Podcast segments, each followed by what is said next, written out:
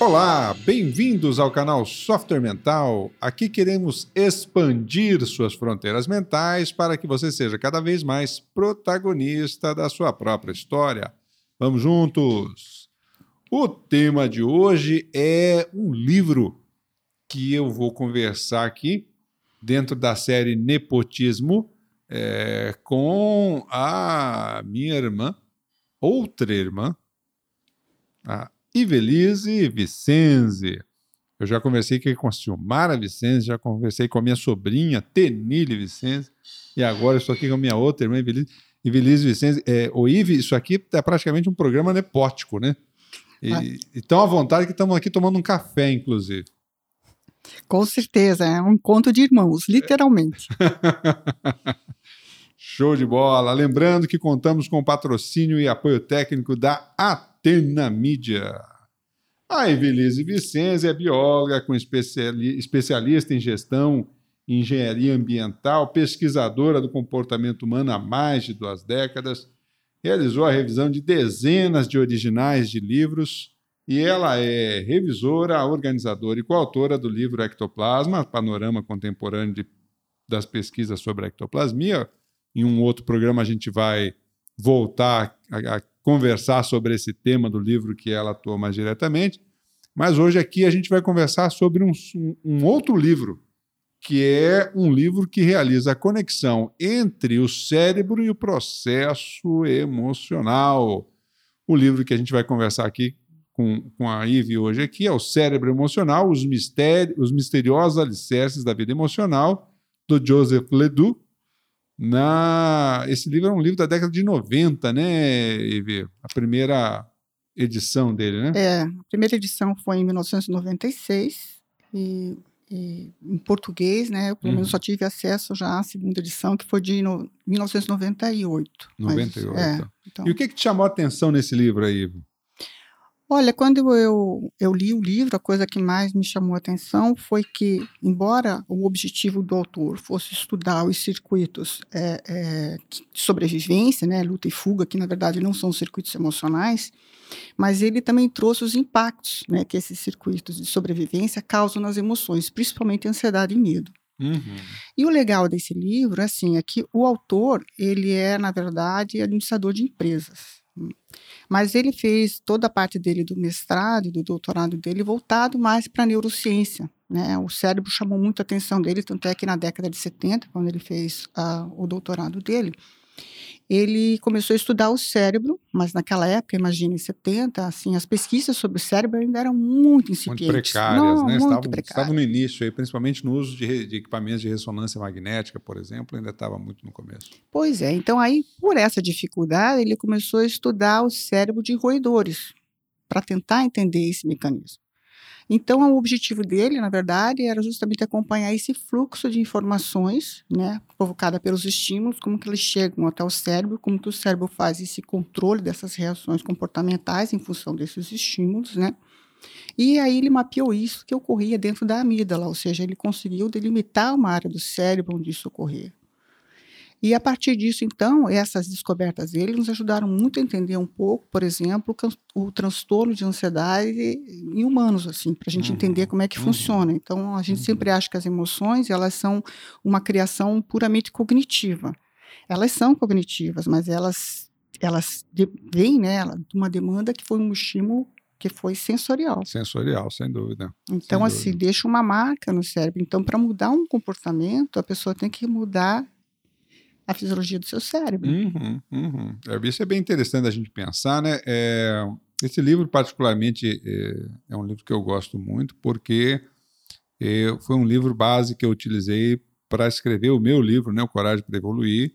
É, e justamente é, naquela época eu queria entender melhor aí o, o, processo das emoções, o medo especificamente. Então, como você citou aí, é, um, um, é uma emoção fundamental a ser estudada quando a gente quer entender a coragem e por que, que a coragem, na verdade, não é a ausência de medo, e sim o enfrentamento aos medos que nós temos. Né? Então, para mim, é um, é um, livro que eu guardo com muito carinho sempre e conversar com ele, sobre ele aqui vai ser um, um prazer é, realmente muito grande.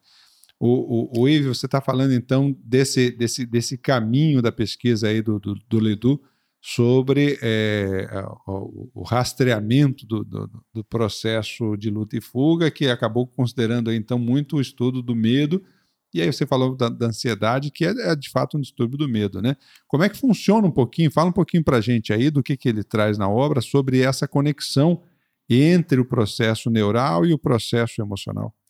Então, é, o interessante a gente perceber é que, no caso, o, o processo do, do estímulo, né, o estímulo vai gerar uma, uma, uma sensação. Né? Uhum. Então, por exemplo, eu recebo um estímulo, tenho uma sensação. Qual seria? Sei lá, taquicardia, sudorese fria, palidez, é, e aí a pessoa vai ter uma percepção daquilo, ou seja, uma interpretação cognitiva para dar uhum. aquilo um significado, que é a uhum. percepção. Então, minha percepção é de medo.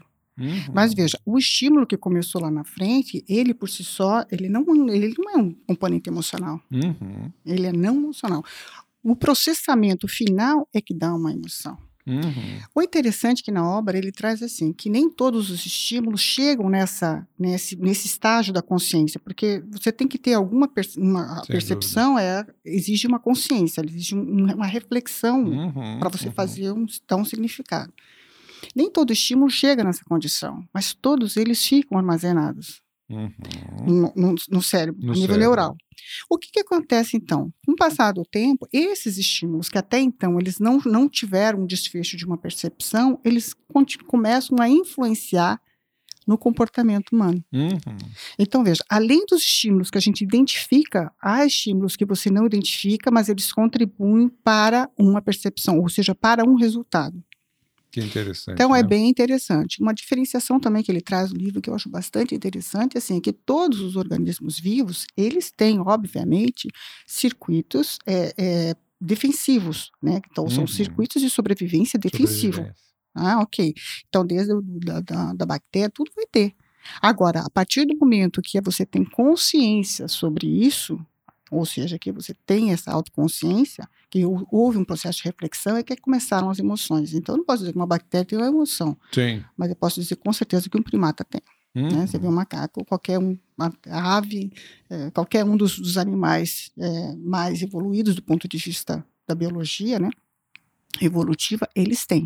Tem uma então, reação, né? Tem essa variação. Então a gente vê que a, a, a questão da percepção da emoção, ela é ela é só reservada, digamos, àqueles pouco privilegiados que conseguem se sentir ansioso, ou com medo, né, ou numa rascada. Né? Uhum, já, consegue, já consegue fazer um tratamento cognitivo para dar um nome, né, um nome a essa sensação. E, e, e, e aí o interessante é que é, alguns pesquisadores da, da, neurociência aí, eles colocam justamente que às vezes é, essa sensação corporal, é, a gente chama de emoção, e o tratamento cognitivo, que a gente dá mais aprofundado a ela, às vezes chamam de, de do sentimento, né? O Uma sentimento. diferenciação que se faz disso, que é o que, que você está sentindo? Eu estou sentindo medo. Hum. O que, que você está sentindo? Eu estou sentindo ansiedade, né? Eu estou tendo um processamento mental dessa sensação e uma interpretação dela, né? Então, se você tivesse só, como a gente colocou lá, o estímulo, se você tivesse só as sensações somáticas, mas você não soubesse o nome daquilo,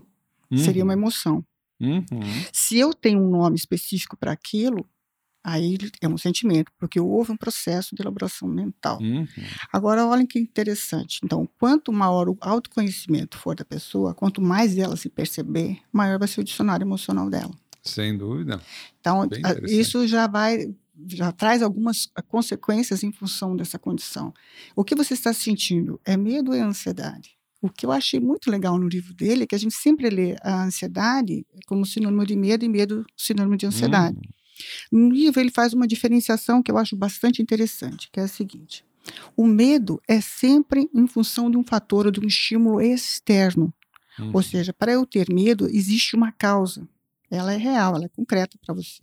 Uhum. Já a ansiedade parece vir de um estímulo interno, uma construção interna, onde eu não sei exatamente qual é o agente que está causando aquilo. Uhum. Por ser difusa, ela é muito mais difícil de ser abordada. Uhum. Porque você não existe. É eu tô, chego, a, a, até faço a brincadeira que a ansiedade é quase que nem alergia, né? Pode ser o pólen, a fase da lua, o vento. a... Você vai saber de onde que vem aquilo. Uhum. Não tem como saber, uhum. não é? Então, a ansiedade, por ser, por ter, pode ter vários gatilhos, é muito mais difícil. É, é, é uma, é uma alergia, uma alergia emocional, né? Isso, a tal da, é. da, ansiedade, hoje tão, tão comum. Então, o autor faz essa diferenciação em função da causa, né? Causa conhecida, medo. Causa desconhecida, ansiedade. Ansiedade. É interessante, eu, eu dentro das minhas avaliações aí, e, e eu concordo contigo em relação a essa questão da ansiedade, é, alguns pontos interessantes para a gente considerar dentro disso, né? É, o, o, primeiro deles é que a ansiedade não diz respeito ao tempo presente. Ela não, não estamos no aqui agora, né? Quando estamos, estamos de fato no aqui agora, aquele estado de presença, é, a ansiedade ela não, ela não está. Quando a, quando a nossa mente está de fato no momento presente, a ansiedade não está. Quando a gente sai do momento presente, seja para o passado ou seja para o futuro, aí a bichinha aparece para fazer o seu trabalho, né? Ou seja, para nos dar trabalho em ah. relação às nossas reações aí emocionais a, a essa memória ou essa essa é, vamos dizer assim leitura de uma expectativa futura, né?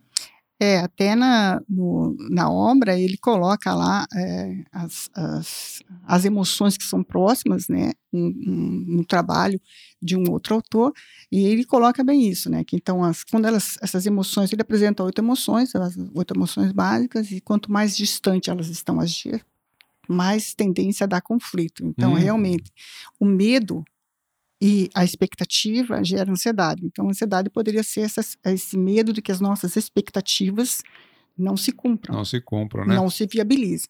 Dentro dessa lógica, a gente até pode dizer que a ansiedade, então, na verdade, é quase como se fosse assim, a gente quer sabotar o futuro, né? Quer dizer, ah. se eu me preocupar muito hoje, quem sabe eu consiga mudar o futuro, né? O resultado que eu teria lá na frente, o que é absolutamente é, inviável. Inviável, inviável. Inviável. E o mais interessante também que eu achei é que, por exemplo, o medo e a ansiedade, elas não são biologicamente unidas. Elas não uhum. são. Agora, a interpretação que a gente dá é porque as sensações são muito parecidas. Uhum, entende? Uhum. Então, o ataque cardíaco, dorese e tal, ela é comum aos dois. Certo. E a partir disso você coloca, por isso que a gente costuma colocar até quase como sinônimos, porque as sensações físicas, fisiológicas, são semelhantes. Sim. E aí o cognitivo da gente já vai na esteira. Generaliza como uma forma de encurtar o caminho. Aí de encurtar da... o atalho, né? Uhum. Até porque o nosso cérebro, no, no, no livro, ele colocou uma passagem bem interessante de... colocou várias uma gaveta cheia de meias e pediu para as mulheres selecionarem as meias que elas achavam mais interessantes. Ah. E pega, e pega, e alisa, e alisa. Ah, eu prefiro essa e essa. Mas por que, que você preferiu essa? Ah, porque ela é mais delicada ao tato, porque ela tem mais, ela é mais sedosidade, né? Só que todas as meias eram absolutamente iguais. Ah. Mas nenhuma percebeu isso. Então, o que, que eles perceberam? Que quando a gente não encontra nenhum estímulo real e tal, a gente cria uma, uma, hipótese. uma, hipótese. um argumento para justificar uma escolha, né? Então ele falou que nós, se, nós, se o cérebro fosse uma máquina formal de lógica, seria bastante deficiente, não é isso? Às vezes a gente não é nem lógico, outras vezes nem racional, ele coloca, né? Como você, por exemplo, entrar uh, uh, contra uma, uma o equipamento que você comprou que é defeito, mas assim, o valor do reembolso é tão ridículo que às Sim. vezes você gasta muito mais no processo do que na devolução. Uhum. Isso não tem nem lógica, gente, é até irracional. Assim, cara, mas a troco ah, do que, que você vai fazer isso, né? Então, para a gente ver como a nossa mente prega peças. O nosso cérebro, ele não, ele não admite lacunas. Uhum. Quando tem uma lacuna, ele preenche. Sim. E isso tá aí, chega, chega a dar esses, digamos assim, esses nós, às vezes, na gente mesmo. Diz, mas por que, que eu reagi dessa forma, né? Uhum. Mas o teu cérebro deu um jeitinho para você.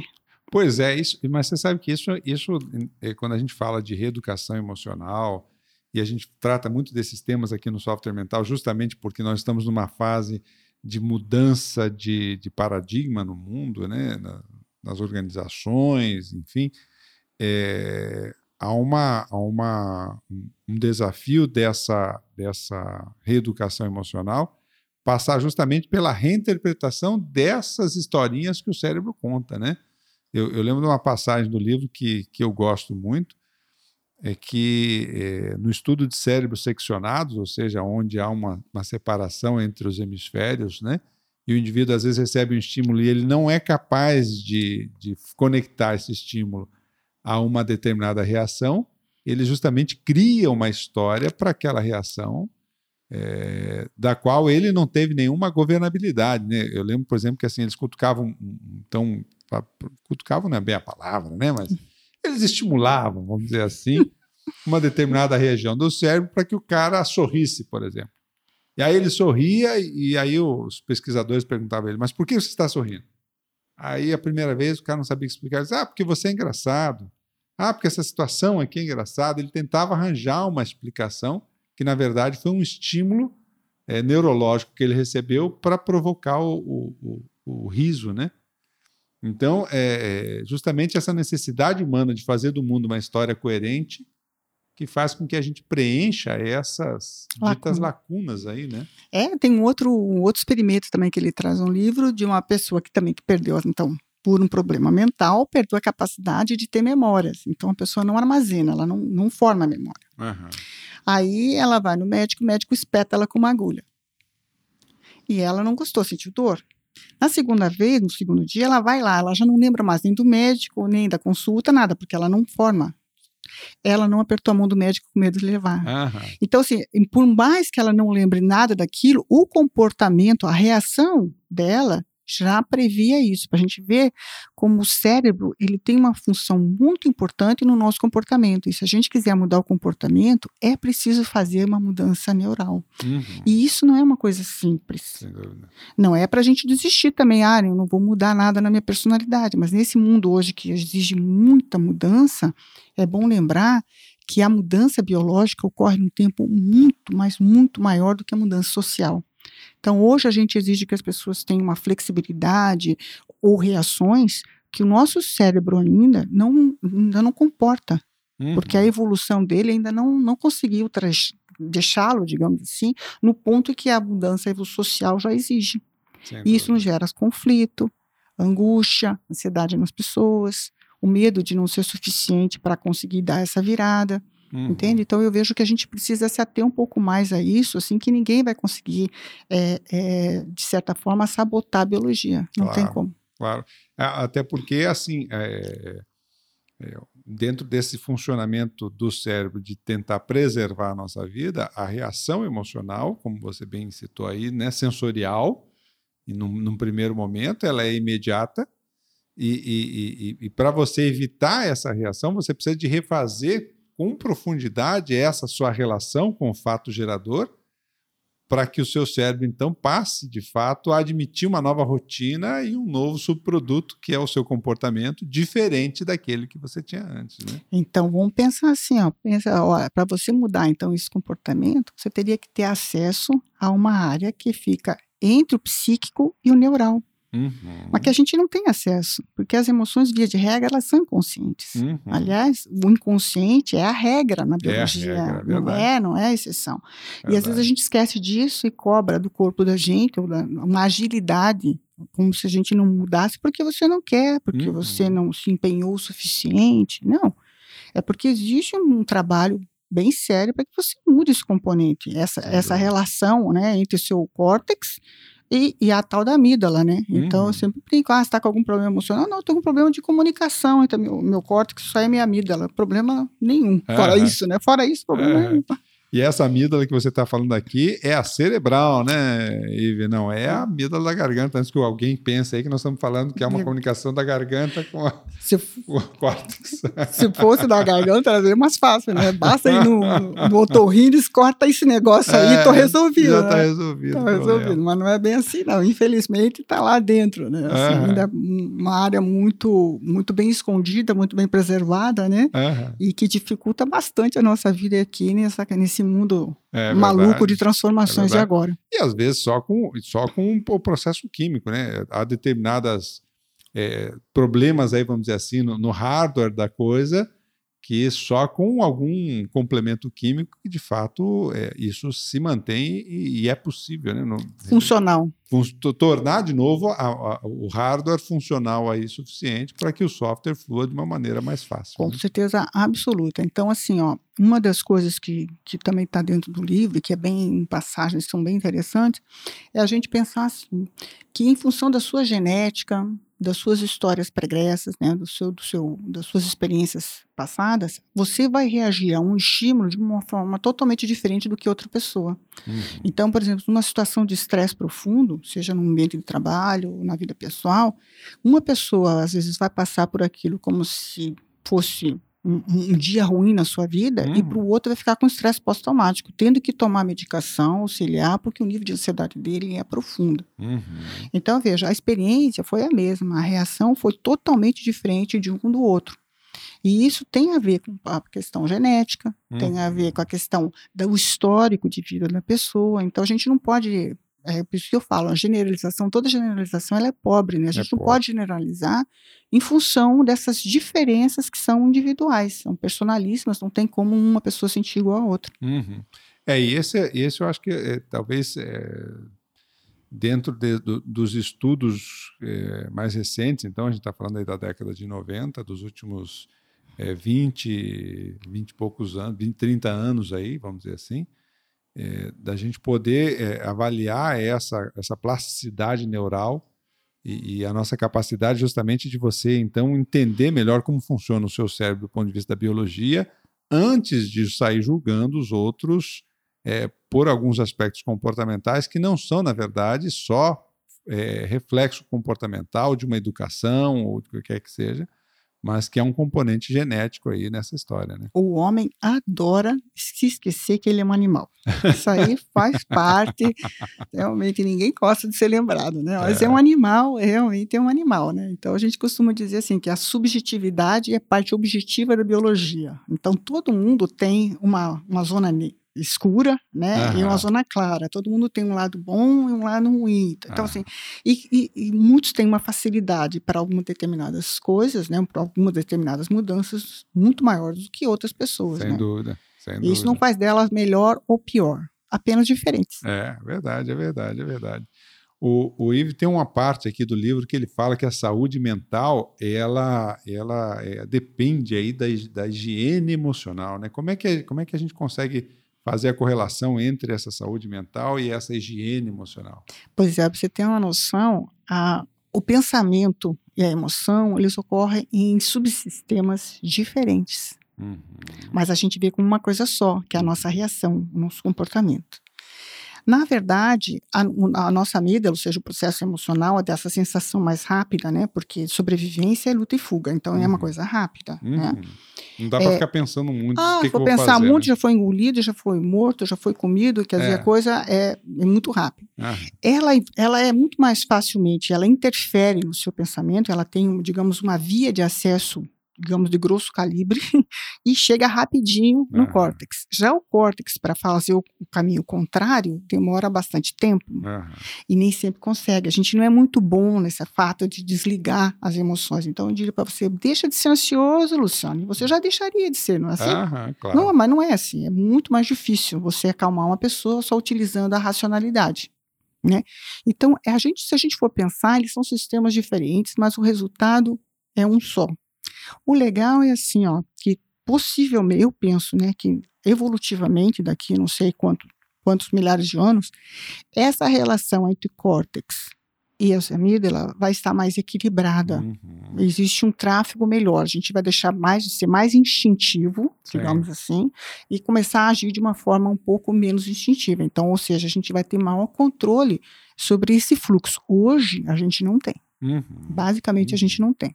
O que é legal é que quando a gente fala, puxa, a saúde da mental, dá a impressão que a gente está falando do pensamento só, né? Não, depende da higiene emocional. Ou seja, qualquer tipo de distúrbio de mental, na verdade, ele, ele origina-se de uma desorganização emocional. Emocional. Então não adianta dife- diferenciar ou distanciar, é só didática essa separação entre mental e emocional. Na Uhum. prática, elas ocorrem juntas, Sim. O né? tempo inteiro, né? o tempo todo. Na biologia é assim que funciona. É, isso é muito interessante a gente pensar É, é, até do ponto de vista das organizações, a gente escuta algumas pérolas por aí, né? Eu lembro de um, de um diretor de uma empresa dizendo assim: eu falo para minha equipe o seguinte: acordou de manhã, vai no armário, põe a camisa, deixa o coração e vem trabalhar com a sua racionalidade. Né? Então, é, aí você escuta uma pérola dessa assim, rapaz, em que mundo você vive, né? Em que mundo você vive. E sem falar que se a gente for pensar, ó, o mais interessante de a gente às vezes pensa né, em trabalhar em equipe é porque justamente as pessoas pensam diferentes porque elas sentem de forma diferente. Uhum. Lembra que a gente falou lá do estímulo que para um não é só um dia ruim e para outro é um estresse pós-traumático, né? Vai gerar um estresse pós-traumático. É a mesma coisa. Então se pega numa equipe onde você tem um desafio daqueles assim, estoura a boca do balão e você coloca para todo mundo resolver. Uhum. Um vai funcionar mais devagar, mas vai processar, porque ele está usando a, a, a, linha, digamos, da amígdala, que a gente chama é, lenta. Então, ele vai processar bastante informação, fazer um planejamento e tal. Já o outro vai ter uma ideia que pega a via rápida, né? Ou seja, uhum. rapidamente, o que, que nós vamos fazer? Primeiro vamos fazer isso, isso, isso. Já aquele que processou lentamente vai entrar naquele segundo momento. Então, a partir disso, você tem um planejamento completo, né, bem organizado, onde você agiu de forma rápida, porque tem pessoas que funcionam muito bem sob pressão, e vai ter aquele, aquele, aquela continuidade, uma manutenção com aqueles que pensam de forma mais demorada, porém mais planejada. Esse seria o, o BRAD psíquico, o TAC psíquico que normalmente se fala, por exemplo, porém? Sim, poderia se enquadrar nessa, nessa teoria. Então, o, assim, a o BRAD ideia... psíquico é, é o pensamento lento, o TAC psíquico é o pensamento rápido, fluxo de pensamento rápido. O curso do pensamento rápido. Mas, na verdade, assim, ó, todos nós temos os dois pensamentos. Uhum. Tudo depende do momento e do nível de pressão que você coloca na, na, nessa, e, e nessa com a familiaridade pessoa. também sobre o tema, não? Oi? E com a familiaridade sobre o tema Sim, também? Sim, também, com certeza. Se você, se você domina o tema, se você não se preocupa com o conteúdo, você é extremamente mais criativo. Uhum. Porque você libera espaço mental para ter outro tipo de associação de ideias. Uhum. Pensa, se uma pessoa ela não domina ainda aquele assunto no qual ela está trabalhando, ela tem preocupação em errar no conteúdo. Uhum. E quando você já conhece, você só se preocupa com a forma. Então, tem condições de ser mais criativo, de inventar novos instrumentos, novas ferramentas para usar o conteúdo. Você não está mais preocupado com ele. Entende? Show de bola. Então, isso aí é muito o, importante. O, o, Charles Watson, que é um, um pesquisador da criatividade, ele fala exatamente isso. Ele diz assim: olha, o pessoal fala muito em sair da caixa na criatividade, na verdade, você tem que mergulhar dentro da caixa porque quanto mais você domina um assunto, é que você desenvolve é, a, a, capacidade de você ser criativo em relação a ele, justamente porque a parte de conteúdos e de informações fundamentais você já tem Exatamente. sobre aquilo. Né? É, é, a partir disso é que você começa a se tornar mais, mais criativo de fato. Né? O, o, o Yves tem um outro ponto aqui que é, chama bastante atenção da gente no, no livro, onde ele fala da, da racionalidade obedecendo às leis da lógica formais, né? E utilizamos aquilo que, que, que, que se chama, então, dos modelos mentais. Você pode abordar um pouquinho para a gente essa, essa questão? Pois é, os modelos mentais são coisas bem interessantes. A gente cria um filtro, uhum. na verdade. O modelo mental é um filtro Agora, por que, que ele não é racional às vezes? Porque ele é baseado nas nossas experiências passadas, uhum. reais ou imaginárias. Aí que começou o problema. Uhum. Então, eu, eu crio, é, é, digamos assim, atalhos para resolver problemas com base na minha experiência, que nem sempre ela é real. Uhum. E eu passo a funcionar nesses filtros. Então, a tendência, por isso que eu acho que muitas empresas têm, às vezes, um certo preconceito, né, de, de é, contratar pessoas mais idosas, é que, claro, que quanto mais tempo de vida você tem, mais experiências você teve. Então, uhum. digamos, o seu modelo mental, ele está mais engessado, mais delimitado, digamos assim. Sim. Né? Até está mais estabelecido de... e, e, e, e, fortalecido pelo passar do tempo. Né? Exatamente. E como ele é criado por situações que são reais, então você já aprendeu a como, pelo menos, a como não fazer, porque aquilo você sabe que já não vai funcionar. Você já uhum. fez várias vezes e, testou. Mas também por coisas que são imaginadas. Eu imagino que eu tenho, às vezes até um receio, um medo que você tem de uma uhum. coisa. Ele entra naquele teu modelo e faz com que você seja extremamente cauteloso. E você não sabe de onde vem aquilo. Sim, então sim, você, a pessoa sim. tem medo de assumir riscos, por exemplo. Então ah. o comportamento dela reflete isso. Mas os modelos mentais, de certa forma, não existe quem não tenha, né? Então, uhum. assim, é, O jovem também tem. Tem coisas que a gente tira da própria educação, do meio que você vive, e às vezes daquela mensagem que não é, é direta, ela é subliminar. Porque, na verdade, quem não está consciente da, das coisas o tempo todo, ele é mais facilmente influenciável. Então, a gente a pessoa que não tem noção disso, ela se deixa influenciar muito mais do que aquela pessoa que se apercebe muito, autoconsciente. Uhum. A pessoa que a gente estava falando que se conhece melhor a si mesmo. Ela disse: Não, mas essa ideia do Luciano é muito boa, mas ela não bate com o meu jeito de pensar. Uhum. Mas se eu não estou atento, eu, eu, pego a tua ideia como sendo a, melhor, entendeu? Eu não, não, pensei sobre ela, não fui crítica sobre ela. Não fez a adaptação necessária à sua realidade. Né? Análise crítica uhum, para saber se aquilo também procede ou não procede, entende? Uhum. Então essa é a origem da influência. Então para a gente ver como os modelos mentais eles eh, podem ser influenciados também por conta dessa falta de criticidade, porque as pessoas não são autoconscientes delas mesmas.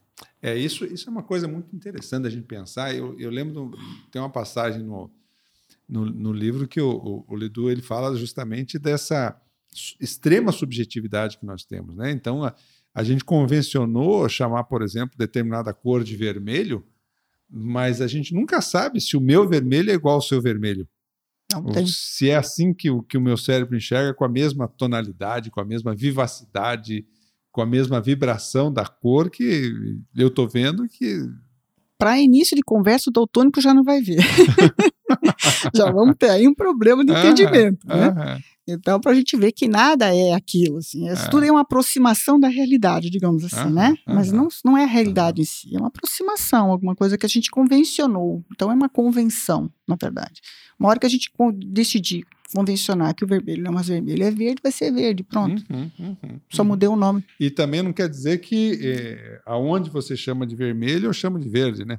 É, o cérebro, a gente não consegue ter essa noção clara de que nós estamos chegando exatamente à mesma coisa. A mesma coisa. Isso é interessante para a gente pensar, porque é, a gente vive alguns dilemas hoje aí em relação à questão, por exemplo, da, da, da individualidade, do individualismo. Foi, isso foi tema aqui de um, de um outro podcast aqui nosso. É, há, há uma tendência que as duas coisas se misturem na nossa sociedade atual Ora, o indivíduo ele, ele começa a perceber mais individualidade, que está ligado a essa subjetividade, essa análise crítica, esse autoconhecimento, esse, esse aprofundamento da percepção pessoal, com uma, uma questão da, da, do individualismo, que aí já é uma, uma interpretação de uma situação na qual o indivíduo escolhe um comportamento moral voltado para beneficiar apenas a si mesmo. Então, há uma diferença muito grande nessa condição do individualismo e da, da individualidade. E a individualidade é fundamental, essa subjetividade, entendimento dessa, dessa, subjetividade é fundamental, inclusive, para que a gente é, entenda que o caldo cultural que aí está e, e, que busca formar um comportamento de manada, um, um comportamento de bando, ele, na verdade, ele é uma mera referência que necessitaria da nossa análise crítica, que necessitaria da nossa ponderação para ver aquilo que nos serve daquilo que não nos serve nessa história. Né? É, a sociedade tenta fazer, né? A gente nasce original e a sociedade faz com que a gente tente virar xerox. Xerox, Todo né? mundo mais ou menos igual, todo mundo mais ou menos com o mesmo padrão de comportamento, o mesmo padrão de consumismo, enfim. E eu vejo que hoje, é, até estava conversando um tempo desse, a gente teve uma, uma análise de um livro muito interessante, que era um dicionário de, de sentenças latino uhum. e, e, gregas. Uhum.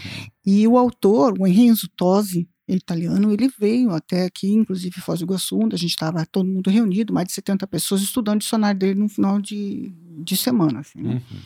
E ele veio ele falando que assim que a preocupação, a gente fez depois uma entrevista com ele, que a maior preocupação que ele tinha hoje, que ele via, ele é um professor universitário, na, na Itália, e ele falou assim que as pessoas, hoje a, a nova geração está muito crítica Uhum. As pessoas não fazem justamente esse individualismo, elas não conseguem se perceber como um ser único, né? Uhum. No, no, uhum. sentido disso, de percepção, de talentos, de habilidades. Então, assim, as pessoas engolem tudo o que vem pronto, como uhum. se fosse mais fácil, mais palatável.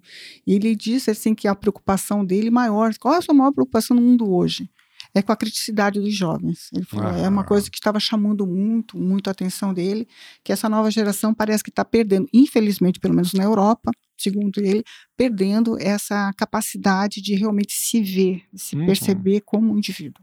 É, e não é difícil da gente entender porque com o, o volume de informações que a gente tem hoje, é, a gente vê muita gente é, surfando em 5 centímetros do que se fazendo, praticando mergulho e se aprofundando de fato num determinado conteúdo para desenvolver o senso crítico. Porque você não consegue ter de fato senso crítico sem se aprofundar. Você pode ter preconceito, como você bem citou, você pode ter aí uma, uma noção prévia de alguma coisa, mas é, você ter capacidade crítica requer a profundidade, né? Sim, e a leitura que nós temos hoje de internet, não estou não tô criticando, tem muito conteúdo bom também, muita coisa legal que você acha, mas a, as pessoas hoje estão buscando assim, textos sintéticos, uhum. então resumo de obra em vez de ler o livro, uhum. e, e isso não contribui para esse aprofundamento que vai gerar criticidade. Sem dúvida. Porque você não tem contrapontos. Você, às vezes, você lê um livro, acha ele mais ou menos. Você lê um outro livro, cara, aquele livro era bom para caramba. Uhum. Por quê? Porque eu não tinha percebido a profundidade da pesquisa daquele autor, porque eu não sabia nada sobre aquele uhum. tema. Uhum. Aí você vai pegando outras obras que compõem, a importância do Leduc é essa, ele foi um pioneiro numa área. Uhum. E ele, aquele Antônio Damasio, aquele português, foram, assim, precursores nessa área, uhum. para nos ajudar a enten tentar entender o cérebro, lembrando que nós somos animais e que a gente tem um corpo físico e que esse cérebro, essa máquina, ela funciona de um jeito. Uhum. E para eu saber mudar isso, eu preciso primeiro conhecer esse jeito. Uhum. Ninguém muda o que desconhece. Sem dúvida. Então, é esse o primeiro passo, né? Então, é isso eu acho assim que a gente tem que ter essa noção que para ser aprofundado, para você ter uma reflexão crítica, você tem que ter conteúdo. Uhum. Sem dúvida, sem dúvida. O, o, o, o, o Ive, então, dentro dessa, dessa, dessa necessidade da gente se aprofundar, o, a gente tem hoje aí, por exemplo, o autoconhecimento como uma disciplina fundamental em qualquer profissão, em qualquer organização, a gente tem o autoconhecimento como uma disciplina é, fundamental. E, e, e, o entendimento dessa nossa dessa nossa subjetividade ele, ele, ele, precisa que a gente não seja generalista né eu, eu quero resgatar um, um tópico que você trouxe aí para a gente porque ele é muito importante é, do vocabulário emocional do indivíduo né é, o, o, o, quanto que a, a, a prática de você tentar identificar que emoção você está sentindo, é o, é o quanto que ela contribui para que esse, esse dicionário emocional se amplie e você possa se perceber de uma forma mais aprofundada em cada contexto e fazer as suas avaliações a partir disso, né? É. É, e, e, no livro ele tem um, um aspecto que chama atenção. Ele, ele, ele, foi um dos primeiros caras aí que ele, ele, ele põe uma, faz algumas ponderações diferentes sobre o sistema límbico, né? Ele, ele, tem um senso crítico sobre o sistema límbico aí, é, porque a gente normalmente diz assim, ah, as emoções está tá relacionado ao sistema límbico. Não é bem assim. Não é bem assim, a generalização de novo. Né? Uhum. Assim, então, eu vejo assim, que o trabalho dele contribui muito para a gente. Não, não é compartimentar o cérebro, né? Quer dizer, tem portinha A, B, C, D, mas que cada um tem uma função específica uhum. e que para você entender isso você precisa estudar muito, né? Porque uhum. assim, imagina, é, você está estudando uma máquina que gera tudo que é de mais subjetivo que existe, que é a questão do sentimento, das emoções, até do próprio pensamento, que a gente não sabe, né? A gente, ah, fala assim, comumente, ah, está no córtex, né? Como a gente está falando aqui, uhum. ah, a emoção está na questão da amígdala. Tem o sistema límbico também envolvido nesse processo. Como é que funciona isso? O hipocampo com memória. Então, assim, mas não é só isso. Né? Existe uma forma de trabalhar. O que é legal no livro dele é que ele já coloca como ele se aprofundou na amígdala, ele, ele colocou lá a amígdala e a relação dela com o córtex, que é a questão da gente fazer a parte cognitiva, né, dar um significado para as nossas experiências e então, a partir disso nominar alguma uhum. coisa, alguma emoção ou algum sentimento. Então, a importância da gente conhecer isso é que, a, na verdade, a gente vê que o cérebro funciona como um todo, aí, né? uhum. né? Ele não, ele não faz só da, da amígdala. Ele tratou da, do, do límbico para fazer uma crítica, mas fez e a questão é, do córtex, que também ele não se aprofundou, mas uhum. pelo menos não fez crítica, uhum. mas não se aprofundou, mas para a gente entender que nada está isolado. Uhum. No cérebro, tudo é uma, é uma relação. Se você não está bem, é porque o seu cérebro está mal relacionado. Sim. Tem que chegar nessa conclusão aí que o negócio é um problema do cérebro mal relacionado. Para a gente entender como é que funciona. Né? E mas... poder fazer a depuração aí do aspecto que pode ser, então, neuroquímico, para o aspecto é, emocional, interpretativo, subjetivo e, e, e, ao mesmo tempo, aí então depois as decorrências de um e de outro que são os nossos comportamentos. Né? Exatamente. Então, assim, vamos conhecer a máquina, vamos tentar estudar, entender como é que uhum, funciona, uhum. como é que uhum. funciona esse inconsciente, já que a gente basicamente funciona no inconsciente, né? Uhum. É meio assustador, né? Vamos falar sério, com né? Certeza, a gente se acha tão racional, tão lógico, de repente você vai dizer, não, metade, mais da metade das suas reações são todas inconscientes. É, As é emoções verdade. são inconscientes. É o hábito é inconsciente. Uhum. Então, dirigir carro é inconsciente. Veja que louco. Como é que você está no trânsito inconsciente? Mas você está inconsciente no é, trânsito, porque é. você está 100% no piloto automático. É isso mesmo. Né? Há, há, alguns neurocientistas fazem a provocação de que, na verdade, o livre-arbítrio não existe, né?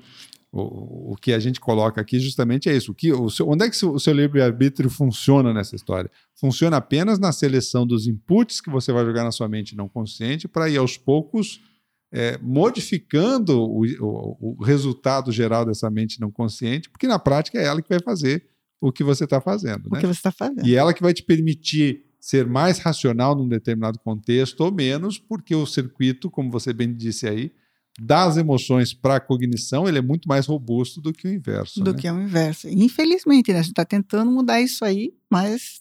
É, o caminho vai, o caminho é árduo. o caminho é árduo, é longo. Que show de bola. Minha gente, é, infelizmente, ó, esse papo aqui dá para durar muito tempo ainda, porque a gente mal começou, mas tudo bem. Estamos chegando ao final aí de mais um episódio da nossa da, dos nossos bate-papos aqui, do nosso podcast. E, e, foi um prazer muito grande te receber aqui. Eu vou te convidar, te adianto que vou te convidar outras vezes aqui para a gente conversar, ou continuar essa conversa aqui do Ledu, do Joseph Ledu, do Cérebro Emocional, ou, ou a gente conversar sobre outras obras que nos, nos permitam fazer uma avaliação um pouco mais criteriosa da complexidade do que nós somos, né? Com certeza, somos muito complexos. Agradeço muito o teu convite, participação. Adoro falar de, de livros, ainda mais de livros que, bem escritos, né? Uhum. Eu sempre digo que não existe livro inútil, né? Porque uhum. se ele te permitir uma reflexão para achar que aquilo foi muito ruim, é sinal que já cumpriu o seu papel, né? Mas esse do Leduc é ótimo, realmente uhum. vale a pena a leitura. Procure em sebo, porque ele não existe para vender, infelizmente está esgotado, tá esgotado, há muitos é, anos. Verdade. Mas vamos, vamos, vamos fazer um esforço aí para ler o livro e, e, nos próximos, em alguma outra oportunidade, nos próximos encontros, a gente sempre vai estar falando de alguma coisa interessante sobre Show de bola. autoconhecimento. Show de bola, gente. Fico, fico bem feliz aqui. Então, a gente vamos chegando aí ao, ao final de mais um episódio do nosso podcast. Por que tratamos desses temas aqui no canal Software Mental? Porque confiamos que o mundo é um cenário de oportunidades para quem expande as suas fronteiras mentais e você merece aproveitar essas oportunidades. Siga o nosso canal, convite alguém que você acha que possa se beneficiar com essas ideias, entre lá no nosso canal do YouTube, curta e entre lá no nosso site, existem lá uma série de artigos e podcasts para vocês. Sigam a gente nas redes sociais, também estamos sempre postando conteúdos, inclusive eh, em breve devemos entrar com alguns conteúdos aí do Ledu nas nossas redes sociais, é, trazendo pequenas pílulas de conhecimento aí sobre essa nossa subjetividade e sobre esse nosso, dessa nossa interminável tarefa de reeducação emocional. Gente, um abraço e até o próximo episódio. Tchau!